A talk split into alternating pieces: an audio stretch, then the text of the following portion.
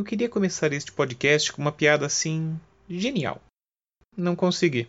Então, você vai ter que se contentar com este trocadilho nada genial de um podcast sobre gênios. Olá, meu nome é Maurício Lissistrida e hoje eu vou falar sobre a figura mitológica dos gênios e sobre algumas diferenças históricas existentes na hora de representá-los. Você pode encontrar gênios sendo chamados de Ifrits, Jins, Djins e outros nomes que talvez lembrem algum tipo de caos. Deixando para lá essa conversa sobre como se referir a eles, o mito dos gênios já corria pela região que nós chamamos hoje de Oriente Médio bem antes do surgimento do islamismo. Quando Maomé ditou o Corão, essas personagens tão importantes para a cultura local entraram no livro sagrado. Duvida? Dê uma olhada no capítulo 72 do Corão. Lá, os gênios rodeiam Maomé enquanto ele reza. Não só rodeiam, alguns gênios inclusive se convertem. Os que não se convertem, diz o Corão, serão combustível no inferno.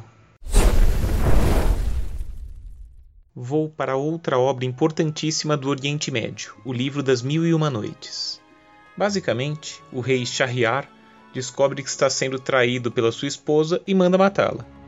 Para nunca mais sentir aquela hum, dor de cabeça, o rei resolve se casar toda noite e, na manhã seguinte, manda o vizir matar a nova esposa. Para acabar com esse feminicídio maluco, a inteligente Sherazade, filha do vizir, pede para o pai casá-la com o rei Shahriar a ideia dela é contar histórias interessantíssimas para o rei, intercalando-as sem nunca acabá-las, para manter Shahriar curioso, para que ele não a execute na manhã seguinte e não saia por aí matando mais mulheres. As histórias que Sherazade conta e que vão deixando o rei entretido são as famosas histórias do livro das Mil e Uma Noites. Apesar de conhecermos essas histórias pela língua árabe, elas são uma coletânea de histórias que corriam oralmente pela região e foram compiladas, traduzidas e registradas em árabe por volta do século IX, mais de 200 anos depois do surgimento da religião muçulmana. Em outras palavras, algumas das histórias podem até ter sido pré-islâmicas, mas elas só foram registradas da forma como nós a conhecemos após o surgimento da religião muçulmana. Portanto, são histórias cujo registro foi muito influenciado pelo islamismo. Dê uma olhada na primeira história que a Sherazade conta.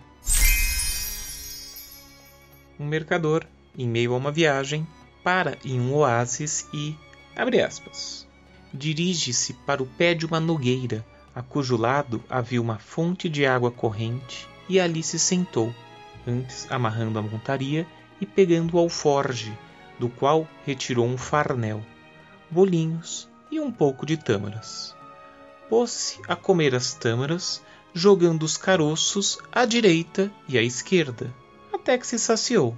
Em seguida, levantou-se, fez abluções e rezou. Quando terminou os últimos gestos da prece, antes que ele se desse conta, aproximara-se um velho gênio cujos pés estavam na terra e cuja cabeça tocava as nuvens, empunhando uma espada desembanhada. O gênio se achegou, parou diante dele e disse: Levante-se, para que eu o mate com esta espada, do mesmo modo que você matou meu filho. Ao ver o gênio e ouvir-lhe as palavras, o mercador ficou atemorizado e, invadido pelo pânico, disse: e por qual crime vai me matar, meu senhor? O gênio respondeu: Pelo crime de ter matado o meu filho. O mercador perguntou: E quem matou seu filho? Respondeu o gênio: Você matou meu filho. Perguntou o mercador: Por Deus que eu não matei o seu filho! Quando e como isso se deu? O gênio respondeu: Não foi você que estava aqui sentado e tirou tâmaras da mochila? Pondo-se a comê-las e a jogar os caroços à direita e à esquerda? O mercador respondeu: Sim, eu fiz isso. O gênio disse: Foi assim que você matou o meu filho, pois quando começou a jogar os caroços à direita e à esquerda, meu filho começara logo antes a caminhar por aqui, e então um caroço o atingiu e o matou.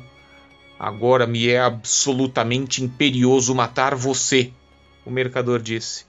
Não faça isso, meu senhor, o gênio respondeu. É imperioso que eu o mate, assim como você matou o meu filho.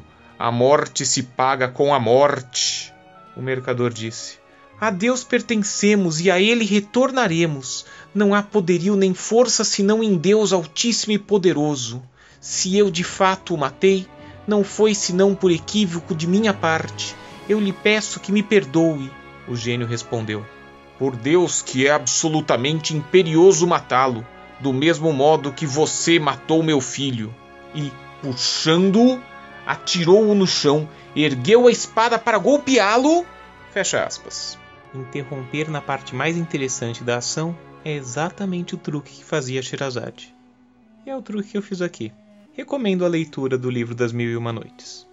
Bem, e aí? Achou que o gênio iria aparecer todo submisso, talvez brincalhão, dizendo que o mercador nunca havia tido um amigo assim e perguntando quais eram os desejos dele? É interessante como é exatamente o contrário. Essa história do século IX, ou de algum século anterior, mostra o gênio como uma criatura assustadora. Outra coisa, você percebeu como o mercador louva a Deus? Antes mesmo de começar todo esse momento climão com o gênio falando que o filho dele havia sido assassinado pelo mercador, ouça o que aconteceu. Abre aspas. Pôs-se a comer as tâmaras, jogando os caroços à direita e à esquerda, até que se saciou. Em seguida, levantando-se, fez abluções e rezou. Quando terminou os últimos gestos da prece, antes que ele se desse conta, aproximara-se um velho gênio. Fecha aspas. Percebeu? Os costumes religiosos estão lá e não estão nem um pouco escondidos.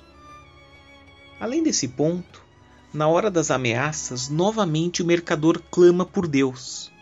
Aí você vai dizer: Claro, aparece um gênio gigante com uma espada e você acha que ele não ia clamar por Deus. ok, ok. Só que o gênio também fala de Deus. Vou repetir o trecho. Abre aspas. O mercador disse: Não faça isso, meu senhor, respondeu o gênio. É imperioso que eu o mate, assim como você matou meu filho. A morte se paga com a morte. O mercador disse: A Deus pertencemos e a Ele retornaremos. Não há poderio nem força senão em Deus Altíssimo e Poderoso. Se eu de fato o matei, não foi senão por equívoco de minha parte. Eu lhe peço que me perdoe. O gênio respondeu: Por Deus que é absolutamente imperioso matá-lo, do mesmo modo que você matou meu filho. Fecha aspas. Por que falar tanto em Deus? Horas, porque essa história foi registrada por escrito em uma região dominada pela religião muçulmana o islamismo fazia parte da forma de pensar da sociedade e a pessoa que escreveu isso era, quase com certeza, muçulmana. Mesmo que a história tenha sido contada originalmente sem que se falasse de Deus, quando ela foi registrada por escrito, em meio a uma sociedade muito religiosa, não é difícil de imaginar que acrescentariam Deus na história. Ei, mas peraí, Deus? Eles não eram muçulmanos? Não deveriam estar falando Alá? A tradução que eu utilizei do livro das Mil e Uma Noites é do Mamed Mustafa Jarouche, uma tradução maravilhosa, direto do árabe, com ótimas notas. Vencedor inclusive do Prêmio Jabuti de Melhor Tradução. E, muito corretamente, o Jarouche traduziu Alá como Deus. Sabe por quê? Porque a palavra Alá significa o Deus Traduzindo, Alá é Deus, com letra maiúscula, só que em árabe. Seria a mesma coisa que dizer que a maior parte dos brasileiros acredita em Deus e a maior parte dos norte-americanos acredita em um tal de God. God é só uma tradução de Deus, assim como Alá. Quando os filmes, a imprensa, os professores de história falam que os cristãos acreditam em Deus e os muçulmanos acreditam em Alá, todos esses grupos só estão demonstrando a ignorância deles em relação ao islamismo, à cultura árabe e afins. É querer ver a crença dos outros como a crença diferente, estranha. Voltando aos gênios, vou agora falar de uma história do século XXI, o conto de outubro que pode ser lido no livro Alerta de Risco do Neil Gaiman. Se você nunca leu, recomendo pausar este podcast e ler agora para que eu não atrapalhe a experiência. É curtinho e gostoso, aproveite. Pois bem, basicamente o conto fala de um gênio que saiu de uma lâmpada quando a personagem Hazel estava fazendo limpeza. Mostrando bem o estereótipo cultivado no Ocidente, ele tem cara de gênio, turbante, sapatos pontudos e logo oferece três desejos não são apenas os estereótipos sobre a cultura do Oriente Médio que o conto mostra ser ocidental e contemporâneo. Valores importantes para nossa época, como o feminismo, são partes da história. Hazel é uma mulher independente, bem resolvida e não aceita ser chamada de boneca, docinho, nem nada dessas coisas. Hazel também não quer nenhum desejo mirabolante que o gênio possa realizar. Ela gosta da própria vida. Frente às ofertas de desejos a serem realizados, ela responde: muito obrigada e tudo mais, mas estou bem. Não precisa. O gênio acaba morando com Hazel, fazendo parte do dia a dia da moça, e é assim que ele termina de narrar a história. Pouco antes do dia de ação de graças, deixei o quarto de hóspedes do outro lado do corredor e me mudei para o quarto principal, para a cama de Hazel. Observei o rosto dela esta manhã enquanto dormia. Olhei para a forma que seus lábios assumem quando ela dorme. A luz do sol foi chegando e tocou o rosto dela, que abriu os olhos, me viu e sorriu. Sabe o que nunca perguntei? indagou ela. E quanto a você?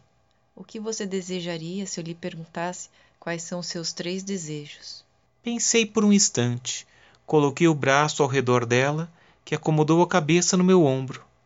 Estou bem, disse a ela. Não preciso de nada. Fecha aspas. Na atitude de Hazel está outro valor da nossa sociedade. Não queremos que alguém seja obrigado a nos servir e a realizar os nossos desejos. A história do Aladim do livro das Mil e Uma Noites, provavelmente acrescentada à obra perto do século XVIII, tem o Aladim comandando dois gênios, o do anel e o da lâmpada. Nem se cogita libertar os gênios.